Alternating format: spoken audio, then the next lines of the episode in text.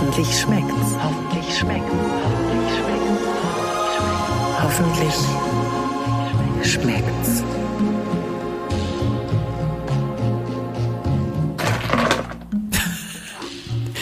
Jörg räumt wieder rum. Hier sind Jörg Thaddeus und Katharina Theule. Willkommen zur nächsten Kochcast-Folge. Hallo, lieber Jörg. Hallo Katharina, guten Tag. Ist es bei euch in Berlin auch schon so schön sommerlich wie bei uns hier in Duisburg im Westen? Jetzt würde ich niemals Berlin, diese, diese nüchterne äh, Bürokratenstadt, vergleichen mit einem Ferienort wie Duisburg. Aber es ist äh, nat natürlich trotzdem auch sehr, es ist sehr schön, doch, doch. Na, guck mal. Und da haben wir unser, unser Menü ja heute ein bisschen auch angepasst. Du brätst, brätst, backst uns was, was äh, Saisonales. Dann stellt die Christina aus Warburg, unsere Kochkastörerin, die einzige, die wir haben, stellt uns gleich noch ein leckeres Rezept vor. Und ich habe was für uns, Jörg. Ich glaube, das wird unser neues Lieblingssommergetränk. Kannst du gespannt sein? Stell ich dir nachher vor. Ich bin sehr gespannt. Ich bin jetzt schon sehr gespannt. Ja, so. Ich bin aber noch viel gespannter, weil du mir hier was geschrieben hast dass du was mit Spargel machst. Du hast doch letztens doch groß verkündet, dass du und der Spargel, dass ihr nur sehr schwer zueinander kommt. Wie, wie konnte das jetzt passieren? Weil ich finde, der, der Spargel ist so eine Floskel. Das ist so wie, wie, äh, wie alle Leute im Herbst plötzlich anfangen, Kürbissuppe zu machen. So als gäbe es nur dieses eine äh, saisonale Produkt und äh, als gäbe es dann eben nur noch Kürbis und sonst könnte man nur Kürbissuppe machen. Und so ist das mit dem Spargel auch. Ich bin, mich lässt der Spargel meistens kalt. Okay, da kann man schön ein bisschen Butter drauf. Lecker, keine Frage. Aber äh, ich äh, überlege deswegen immer, wie komme ich aus der Klemme raus, dass, dass ich den Spargel einfach mal ein bisschen interessanter finden kann. Und ich habe ihn jetzt äh, mit einem Rezept aus meiner Lieblingszeitschrift Essen und, Frink, äh, Essen und Frinken in eine, in eine, Spa in eine Sp Spargelfritata. Also ich habe eine Spargelfritata daraus gemacht.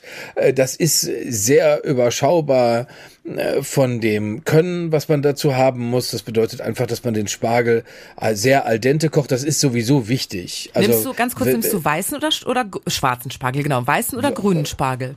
Weißen. Okay. Weißt, weil das ist ja der, den man jetzt nur kriegt, sonst äh, über das Jahr kann man ja auch grün hier und da kaufen, aber äh, der weiße ist ja das äh, deutsche Spektakel und den, den nehme ich, der also hat natürlich auch eine gute Qualität und so weiter. Und was ich, das würde ich aber jetzt sowieso niemals machen. Ich würde den niemals, so wie es den bei uns zu Hause gab, so einer äh, Lutsch-Sache da runter kochen. Also was weiß ich, 15 Minuten im Wasser lassen, weil das hat ja überhaupt keinen Sinn. Ich mittlerweile, wenn ich den so essen möchte, brate ich den sowieso wie uns seinerzeit unser Meisterkochfreund geraten hat. Der Frank und, Buchholz, ne?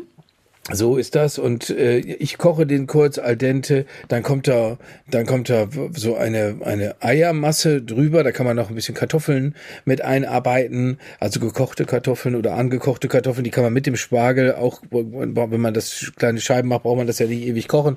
Äh, und dann gießt man das mit der Eiermasse auf, lässt das stocken, packt das in den Ofen, äh, streut noch etwas Bergkäse oben auf und dann ist das eine feine Sache. Dann ist das vor allen Dingen eine Sache, wenn ich rede immer davon, was man gut zu Picknick mitnehmen kann. Aber ich habe, glaube ich, in den letzten äh, 36 Monaten einmal Picknick gemacht und habe da Butterbrot mitgenommen. Naja, gut, aufregenderweise. Das, ist ja das kann ja auch ja, alles sehr nett äh, sein. Ja, aber weißt, wir haben ja jetzt, da wir, wir treiben das ja hier alles, Katharina, ein bisschen weiter und haben natürlich schon das Gefühl, es könnte doch auch raffinierter sein. Das stimmt. Und da müsste man sowas rauspacken und da müsste das schön aussehen. Und im Übrigen, das finde ich bei dieser Spargelfritata auch eine tolle Sache. Wir haben auch schon, du und ich, darüber geredet, wie unschön das ist oder wie unschön manches leckere Essen aussieht. Ich mache jetzt auch nochmal für eine Freundin deinen Rengdang nach mhm. und das sieht ja nun wirklich nicht gut aus. Nein. Aber, äh, aber es schmeckt gut, das müssen wir schnell noch hinterher schieben. Es schmeckt fabelhaft, wie so vieles, was nicht gut aussieht, aber diese Frittata schmeckt gut und sieht gut aus. Dann habe ich noch zwei Fragen zu dieser Spargelfrittata. Und zwar die erste. Wenn du sagst, dass es sich für ein Picknick eignet, kann man diese Frittata also auch kalt essen? Würde ich sagen. Also da, da mag es jetzt aber den ein oder andere, die eine oder andere Ästhetin geben, die sagt, nee, das ist mir aber nichts. Aber ich bin der festen Überzeugung, dass man das kalt essen kann.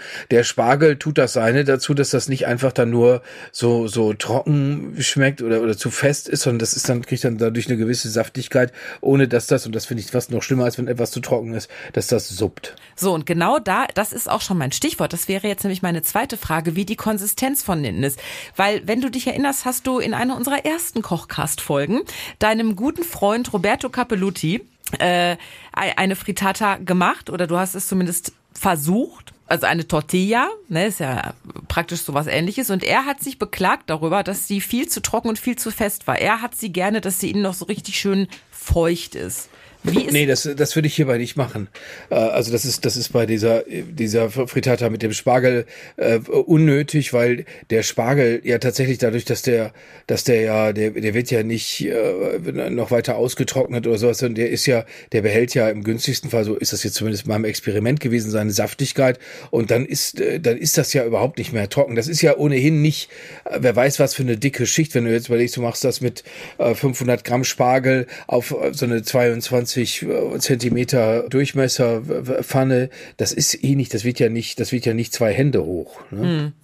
Also das heißt, der Spargel bringt die nötige Saftigkeit mit und dann kann der Rest einfach, also das Ei und alles kann ruhig stocken und dann ist es schön und gut so. Finde, also finde ich ja. Also dadurch, dass der Spargel ja relativ raumgreifend ist, äh, das sind vier Eier, die ich glaube ich genommen habe und ein bisschen Milch.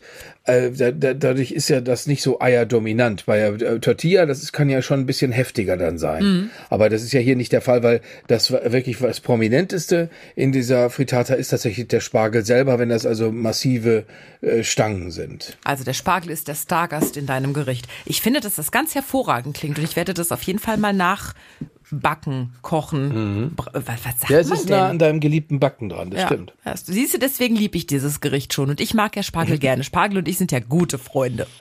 Guck mal, das ist dann jetzt schon der erste Teil unseres Picknicks. Ich werde ja gleich Getränke dazu reichen, unser neues Lieblings-Sommergetränk. Und wir springen, würde ich sagen, jetzt schon mal zum Ende, weil die Christina aus Warburg möchte uns den Nachtisch kredenzen. Sollen wir die Christina mal anrufen? Unbedingt. Ich kann dir währenddessen noch ein bisschen was zu der Christina erzählen. Also die Christina wohnt in Warburg, die ist 57 Jahre jung und lebt seit 30 Jahren in wilder Ehe, hat sie mir erzählt. Hat, oh, wow. hat einen, 30 Jahre wild. Ja, es wird auch im Dorf wohl immer noch kritisch beäugt, sagt sie. Mhm. Warte. Und sie hat einen Sohn, der in Frankfurt lebt. Und für den muss sie das Gericht immer machen, was sie uns gleich vorstellt. Hallo? Ist da die Christina? Ja, hier ist die Christina. Hallo Katharina. Ich darf dich herzlich willkommen heißen in unserem Kochcast und dir den lieben Jörg Thaddeus vorstellen. Hallo Christina, Hallo. guten Tag. Hallo Jörg, das ist ja total schön, dass ihr beide mich anruft und äh, es geht um unsere Welfenspeise und ganz schön viel Ehre der Welfenspeise, möchte ich mal ganz ehrlich sagen. Ja, die Welfenspeise stellst du uns jetzt gleich vor, Christina. Und ja. du sagst von dir selbst, ähm, dass du in Sachen Kochen eigentlich Lisa Feller 2.0 bist. Warum? Das bin ich in der Tat. Also ich habe, nachdem ich den äh, Podcast mit Lisa Feller gehört habe, war ich auch kurz davor, Lisa eine Mail zu schicken und sagen, Lisa, lass uns einfach, wir beide machen uns ein Kochbuch. Wir äh, tippen, weißt du, ich bin so ein Typ, ähm, du machst einfach eine Tüte Suppe auf, bröckelst ein bisschen Toastbrot drüber und das ist auch eine Mahlzeit. Oder du schüttest Joghurt in, du schüttest Joghurt ins Glas, machst ein bisschen Zuckerrand drum und Feierabend. So, das bin ich. Ich äh, finde das total toll, wenn Leute richtig schön kochen können. Und ich glaube, ich habe auch, es hat wirklich lange gedauert, bis ich mir selbst eingestanden habe. Du hast viele Talente, Christina, aber Kochen, nein, das gehört nicht dazu. Das, es tut mir wirklich furchtbar leid. Und ich habe vorhin noch mit meinem Sohn telefoniert und äh, hat gefragt, ob wir schon gesprochen hätten. Da sage ich nein, das kommt ja später erst. Und dann habe ich gesagt, aber jetzt sag doch mal ganz ehrlich, du findest doch auch, dass ich nicht so super kochen kann. Und er hat gesagt, na ja, also es gibt schon ein paar Sachen, die du gut kannst, aber mh, hm, und jetzt ja, ist er leider enterbt worden. naja, das will ich jetzt so nicht sagen, aber wo er recht hat, hat er recht. Na, es nützt alles nichts. Nein, es ist, es ist wirklich so. Jetzt habe ich aber äh, auf dem Rückweg, ich kam jetzt aus Bayern zurück und habe dann den Podcast mit Linda Zerwakis gehört und hab, wollte dann schon wieder Linda schreiben. Bombe. Das Buch bestelle ich mir sofort, weil das hörte sich schon ganz gut an.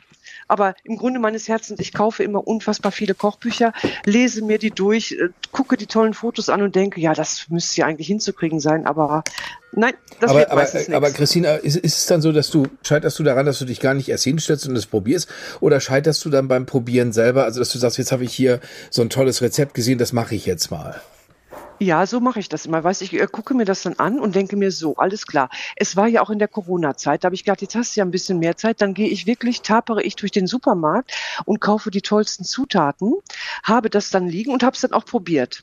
Ähm, dann habe ich auch alles so schön parat gemacht. Es sah dann schon immer, sage ich mal, semi aus. Also es war nicht immer so, dass ich gedacht habe, ja, also im Kochbuch sieht es ein bisschen anders aus. Dann habe ich das aber vorgesetzt und meine beiden Jungs sind dann so, ähm, dass ich dann sage, und schmeckt's? Und dann sagen beide, mm, ja, okay, ja, nö, das oh schmeckt oh schon lecker. Und dann frage ich, und dann frage hm. ich, ja, dann kann ich das ja jetzt in mein Portfolio aufnehmen. Dann sagen die beiden, nee, also so jetzt auch wieder nicht. Also das, also das tut mir leid. Also Mama, du hast es ja gut gemeint, ne, aber das ist jetzt nicht so, dass du das öfters machen könntest. Und so beschränkt sich meine Kochkunst halt Mach einfach. Das nicht öfter. das, nee, also öfters brauchst du es jetzt nicht mal. Es war jetzt nicht schlimm, aber also mh, hm, geht so. So, quatschen die dann, ne? Und dann sage ich ja, okay, dann halt nicht. Ich habe es ja versucht. Aber das erkennen die dann auch an und sagen, nein, Mama, du hast es ja auch versucht. Mein Mann sagt auch, nee, war ja schon ganz schön so. Aber hm, naja, da ist halt immer noch ein bisschen Luft nach oben. Man muss es auch mal zugeben, ich bin das halt einfach nicht. Ich kann nur ein paar Sachen und dazu gehört die Welfenspeise. So, und da ne? kommen wir jetzt mal zu, weil ich, ich muss sagen, Christina, ich finde es gar nicht schlimm. Ich finde es toll, dass du es immer wieder versuchst. Ne? Ja, ja. Das leben Jörg und ich ja auch. Wir versuchen es immer wieder. Oft klappt es, nicht immer. Aber dann mhm. gibt's ja so, so ein paar Gerichte, die hat man einfach drauf. Bei Jörg ist es ja. das Hühnerfrikassee, Jörg, das kannst du im Schlaf, ne? Äh, ja, genau. Das, also das und, und ich habe jetzt äh, tatsächlich mit Robertos Empfehlung, weil das war so ein langer Ehrgeiz, immer wirklich mal eine richtig eine Tomatensoße für für äh, Nudeln hinzukriegen, wie, wie man sie beim Italiener isst. Und das ist jetzt tatsächlich mit seinem Sardellen-Tipp da am Anfang, also dass man die Sardelle zerlaufen lässt, äh, wirklich finde ich geglückt. Also das ist ja auch immer so eine Sache. Also wer mag's denn, was man macht, muss man auch sagen. Wer ist der Richter dafür? Da müsste man tatsächlich dann hingehen und müsste sagen, jetzt bestellen wir uns zwei professionelle Köche und lassen die das durchprobieren, aber ich bin damit sehr zufrieden. Das klingt doch gut. Bei Nein, das hört sich wirklich lecker an. Ja, genau. Christina, deine Richter sind meistens dein Mann und dein Sohn. Und wenn dein Sohn nach Hause kommt, weil der lebt ja in Frankfurt, wenn er ab und zu mal nach Hause kommt, ist bei ihm immer Ansage, Mama, ich möchte gerne Rouladen, ich möchte Bodensalat und ich möchte die Welfenspeise. Ich habe genau. gegoogelt, Welfenspeise. Welfen habe ich jetzt an hier Ernst August von Hannover gedacht. Ne? ja, da denken ganz viele, genau, da denkt man so, oh Gott, oh Gott, jetzt kommt der mit dem Krückstock um die Ecke. Nein, das ist aber wirklich so. Dass, ich sah jetzt eher den Mann, den pinkelnden Mann vom Pavillon an der Expo. Äh, richtig, genau, den, genau den. ne, der andere mit dem Regenschirm einen drüber brät. Genau. Aber das ist, ja genau. Nein, aber ich, ich könnte dir jetzt noch nicht mal sagen, das Rezept ist wirklich Asbach uralt. Ich bin ja auch so ein bisschen so, sag ich mal, traditionell.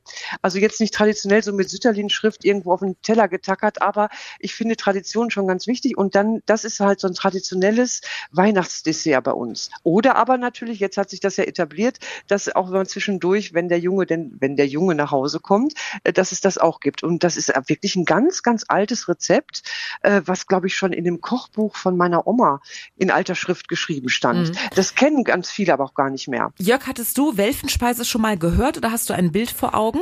Nee, ich wäre aber sofort, ich wäre sofort äh, hingezogen, weil ich war jetzt kürzlich noch in Braunschweig und da, da ist es ja so, da, da, wenn man da so den Schlaumeier raushängen will, will, dann fährt man da durch Braunschweig und die Gegend und kommt dann auf Hannover zu und faselt dann sowas wie ja hier, das ist ja alles ja. Welfenterrain, ohne es genauer zu wissen. Äh, ich habe jetzt nochmal nachgeguckt. Äh, also die Welfen gehören zu dem ältesten noch existierenden Hochadelsgeschlechtern Europas. Und wenn sich etwas so aristokratisch anhört, also wenn das heißt, das Dessert ist äh, quasi bei Hofe serviert worden. Da bin ich natürlich sofort hier hin und weg. Ich bin sofort ja. weggeschossen. Ich musste es auch erstmal googeln. Es ist praktisch eine Schüssel mit zwei verschiedenen Cremes übereinander. Also wir sehen zwei verschiedene Farben, zwei verschiedene genau, Cremes. Ja. Christina, erzähl ja. mal, was genau machst du da, wenn du diese Welfenspeise machst?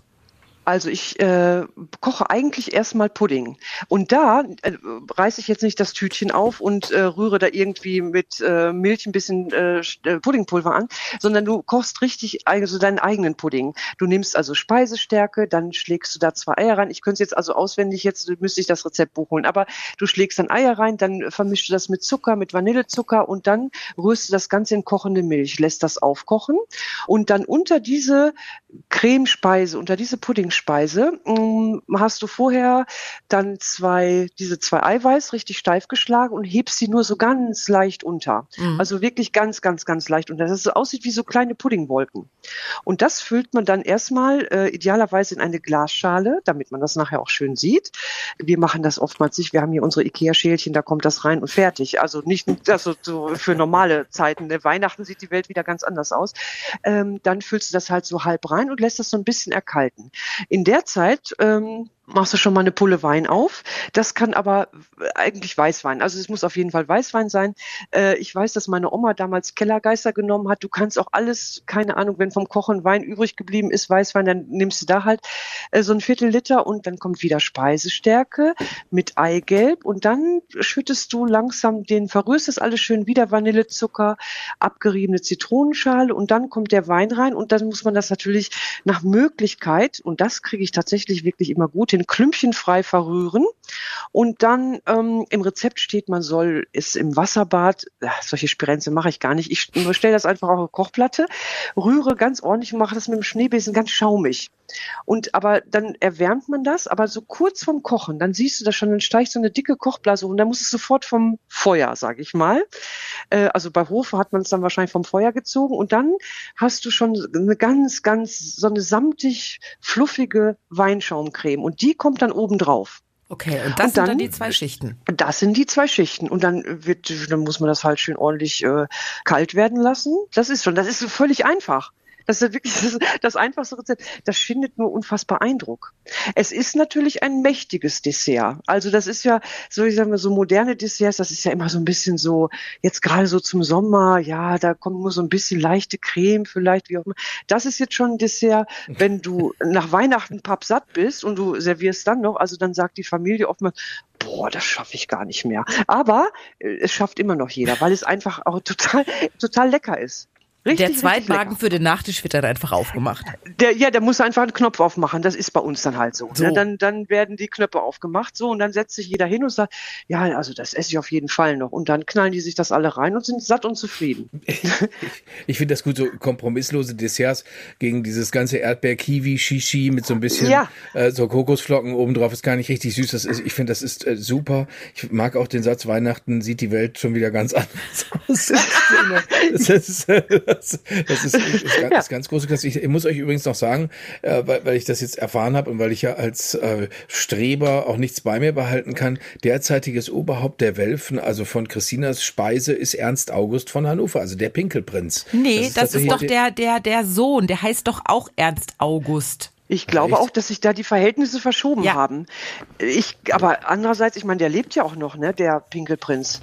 Aber ich, ja, aber genau. irgendwie also hat, hier ich, steht Ernst August Prinz von Hannover, Herzog zu Braunschweig und Lüneburg, königlicher Prinz von Großbritannien und äh, Ja, der und ist sogar Irland. mit mit äh, mit Charles verwandt. Das weiß ich ja, auch. Ja, der ist am 26. Februar 1954 geboren und da würde ich jetzt mal ja, sagen, das müsste aber dass er dann dass das, das, das unser, unser äh, Expo-Pavillon spezialist Ja, da hast du dann wohl recht. Aber wahrscheinlich haben sie den einfach irgendwohin abgeschoben, wo er kein Unheil mehr anrichten kann. Und der Wollte Sohn, ich gerade sagen. der Sohn, der hat das der Helmchen war auch niemals jetzt. bei der Krönung dabei. Niemals war der bei der Krönung dabei. Das hätte ich ja gesehen im Fernsehen, ne? Den haben wir. Der heißt wirklich auch Ernst August, aber du hast recht, das ist ein anderer. Und der ist nicht, der ist nur der Erb Prinz. Also der wird dann der nächste, äh, der nächste Welfe und der wird der nächste, der kriegt diese Speise bestimmt genau das, was die Ölung war bei Charles III. Das ist wahrscheinlich bei den Welfen so, dass die so, ein, so ein, von Christinas Dessert ein so ein Gläschen kriegen und löffeln das rein und dann sind sie geölt. Das, Pro ja, das Problem ist jetzt, weil jetzt werde ich das nie wieder aus meinem Kopf kriegen, dass ich immer, wenn ich jetzt am Herd stehe, denke ich so, oh Gott, oh Gott, oh Gott, der Pinkelprinz, der Pinkelprinz.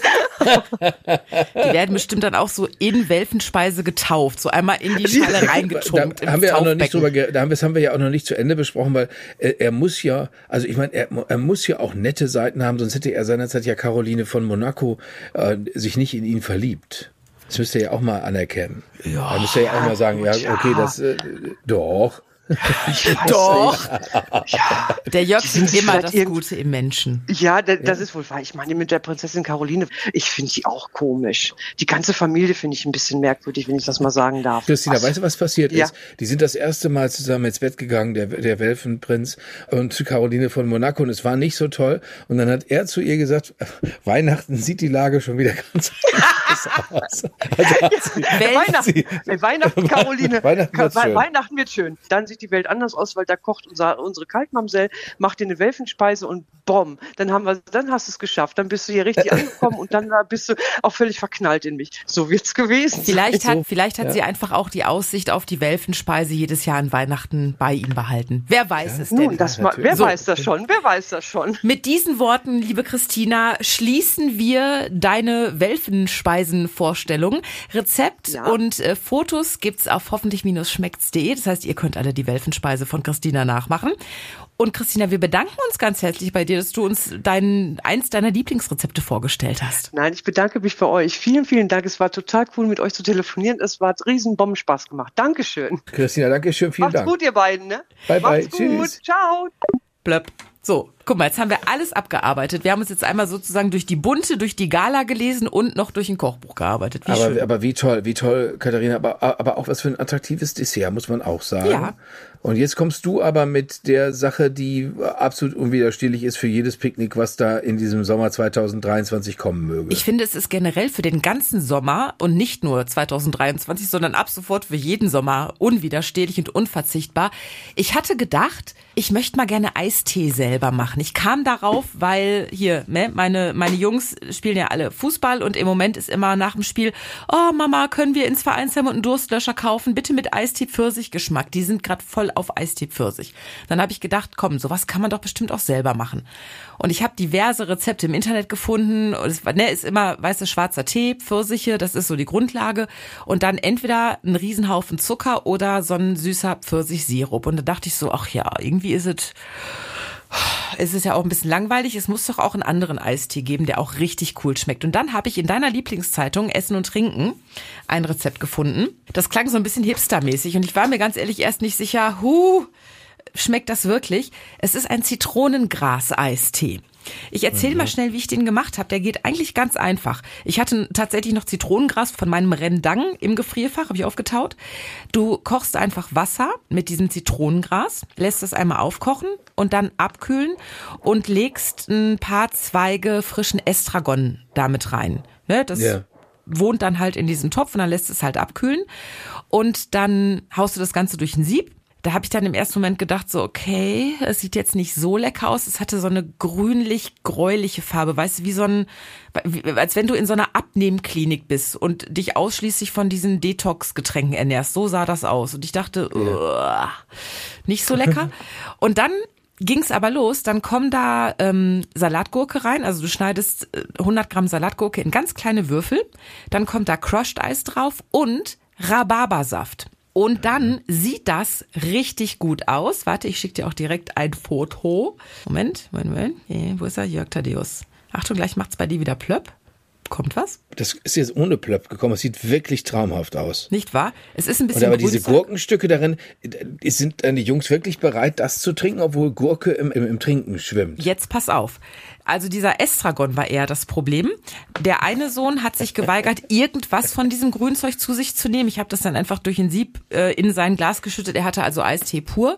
Mein Mann, mein anderer Sohn und das Nachbarsmädchen von nebenan. Also wir waren fünf Menschen und vier davon fanden diesen Zitronengras-Eistee richtig, richtig lecker.